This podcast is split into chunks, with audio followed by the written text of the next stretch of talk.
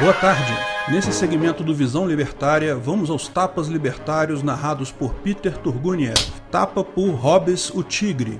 Bandoleiro de toga rouba 88 milhões de Neymar. Um bandoleiro de togas aleatório, certamente carcomido por dentro pela inveja socialista, determina que Neymar pague uma multa de 88 milhões ou então ele vai roubar os bens do patrimônio do jogador. Além disso, o parasita burocrata age de forma impiedosa, colocando o pai e a mãe do jogador como corresponsáveis e sequestraram mais 36 dos imóveis da família, incluindo duas mansões, um helicóptero e dois aviões. Tudo isso porque o juiz inventou que uma determinada lei tinha que ser aplicada e não outra. Explico. A transferência do menino Neymar para a Europa foi feita via pessoa jurídica. Isso é perfeitamente legal e os impostos foram pagos devidamente como pessoa jurídica. Embora não exista qualquer obrigação nesse sentido, o parasita invejoso quer porque quer dizer que ele tinha que receber esse valor e pagar imposto como pessoa física.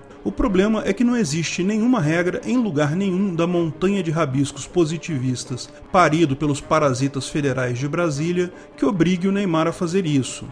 Ou seja, evidentemente se trata de elisão fiscal, ou seja, coisas que as pessoas fazem para pagar menos imposto, mas que não são proibidas. Mesmo essa manobra fiscal sendo autorizada pela máfia e descrita de forma porca no guardanapo sujo de banânia, foi decidido de forma aleatória pelo juiz que não era válida para o jogador naquele momento. Palmas para a máfia, Olha quanta coisa ele tem, mu. É óbvio que ele tem que nos dar mais dinheiro disso, mu, mu. Viva o socialismo. O advogado do Neymar até pediu para que o processo seguisse em segredo de justiça, para pelo menos não jogar essas decisões no público em geral, mas isso foi negado, pois aparentemente é um caso de interesse público. Sim, é lógico que a máfia tem interesse em assustar o gado. Quanto mais a máfia conseguir arrecadar, mais ela vai se esforçar para fazer publicidade de cada pobre coitado que ela resolve pegar no pé pode ter certeza que, muito em breve, vamos ver notícias em letras garrafais: Fulano de Tal foi pego sonegando ganhos em Bitcoin. De preferência, vão fazer isso com alguma pessoa famosa ligada à área. O objetivo disso é claro: colocar medo na boiada. Mas lembre-se, a única oportunidade de sobrevivência que temos é esconder tudo que for possível da máfia, porque esse papo de lei não quer dizer nada. Como o caso do Neymar deixa claro, rabisco aleatório é usado para te extorquir, mesmo que o que esteja escrito lá não se aplique exatamente no seu caso. Por outro lado, quando é para o rabisco limitar o governo, para impedir aquela gana arrecadatória dos parasitas, corrupção e essas coisas, o rabisco vai ser imediatamente ignorado, Gilmar Mendes vai mudar o entendimento dele ou qualquer coisa assim. Lei é só um mecanismo de opressão do indivíduo, nunca limita os parasitas do Estado. O caso Neymar é perfeito exemplo de como toda a máfia local é especializada em constranger, coagir, não importando o cargo do mafioso, seja ele juiz, policial, político ou o que for.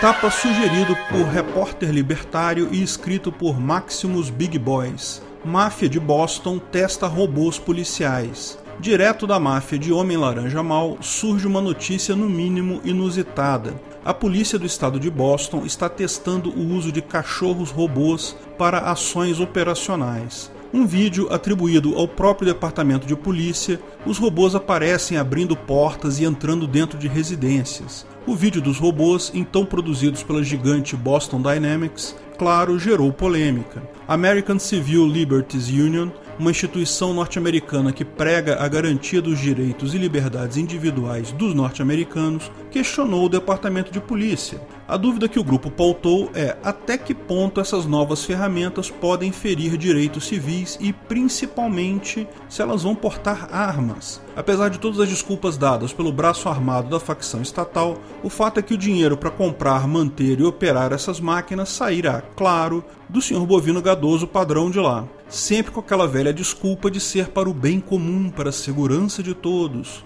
Os dilemas éticos nesse caso são claros. Como fica o caso da ação de um robô que age por inteligência artificial, ou seja, toma decisões por si só? Se ele matar alguém, Vão colocar o que? O robô na cadeia? Não faz sentido. Se o robô com inteligência artificial tomar sozinho a decisão de invadir a sua propriedade e danificar alguma coisa, ou pior, tomar a decisão de dar o tiro e matar alguém, de quem é a culpa? Quem vai pagar o prejuízo causado pela ação do robô? O programador ou equipe de programadores que criou a inteligência artificial? A pessoa que designou o robô nessa missão? O robô vai ser tratado como um ser senciente e pagar ele mesmo pelos danos? A visão anarcocapitalista disso é simples. Na ética libertária, o robô tem um dono. Assim como o dono de um cachorro responde pelos prejuízos causados por seu cachorro, da mesma forma, o dono do robô responde pelos crimes e prejuízos causados pelo robô, independente se a ação foi antivista ou não pelo dono. Isso, lógico, fica muito mais complicado na lógica estatal, porque, em tese, o Estado não tem dono. O fato é que, mais dia menos dia, vamos ter que conviver com esse tipo de dilema. Mas o fato dos robôs serem propriedades do Estado é um outro problema em si o pessoal mais velho vai lembrar fácil fácil de um filme chamado Robocop.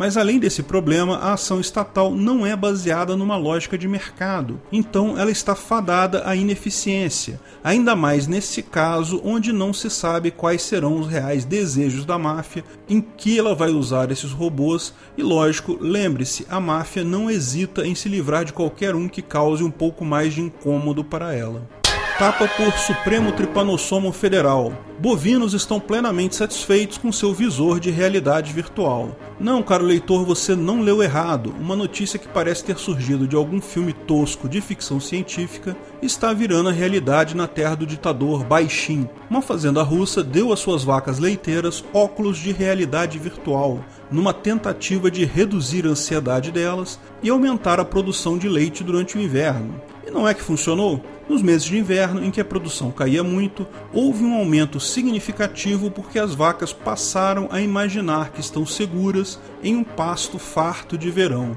Cientistas russos já vinham fazendo experimentos onde testavam a produtividade de vacas leiteiras que ouviam música clássica durante a extração de leite, outras que não. A conclusão dos cientistas foi que as vacas mais relaxadas tinham uma produtividade consideravelmente melhor que as vacas estressadas. Após isso, investiram dinheiro na construção de óculos de realidade virtual específicos para vacas, onde o aparelho foi adaptado com as características estruturais das cabeças da vaca, e foram colocadas em todas elas. Cada aparelho recebeu um programa exclusivo com imagens que simulam um campo durante o verão, as vacas estão mais felizes agora, mergulhadas em sua bacia de meleca da Matrix, e os donos das vacas ficaram mais satisfeitos só colhendo os impostos, eh, quer dizer, o leite dessas vacas. A coisa toda é incrível, mas pode-se fazer o caso de, pelo menos, a situação de exploração e ilusão do gado russo é explícita. Muito pior são as pessoas que andam aí para cima e para baixo com esses simuladores de realidade virtual na cara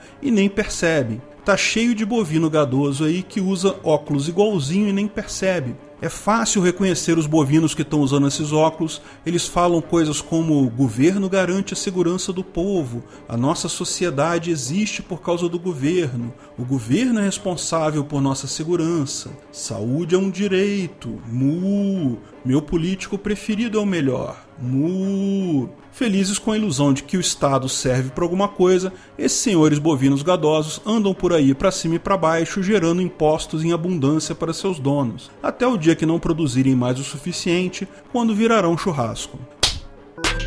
Obrigado pela audiência. Se gostou do vídeo, não deixe de curtir e se inscrever no canal. Agora você pode também ser membro do canal, clique no botão Seja Membro abaixo para mais informações. Nessa sexta-feira agora teremos um outro collab com outro canal grande. Patrocinadores já podem ver o vídeo lá no Discord dos patrocinadores para o público sair na sexta-feira à noite, não perca. E um outro anúncio, eu vou fazer um hangout lá no Discord dos patrocinadores, só para patrocinadores, amanhã, dia 3, às 8 da noite. Até a próxima!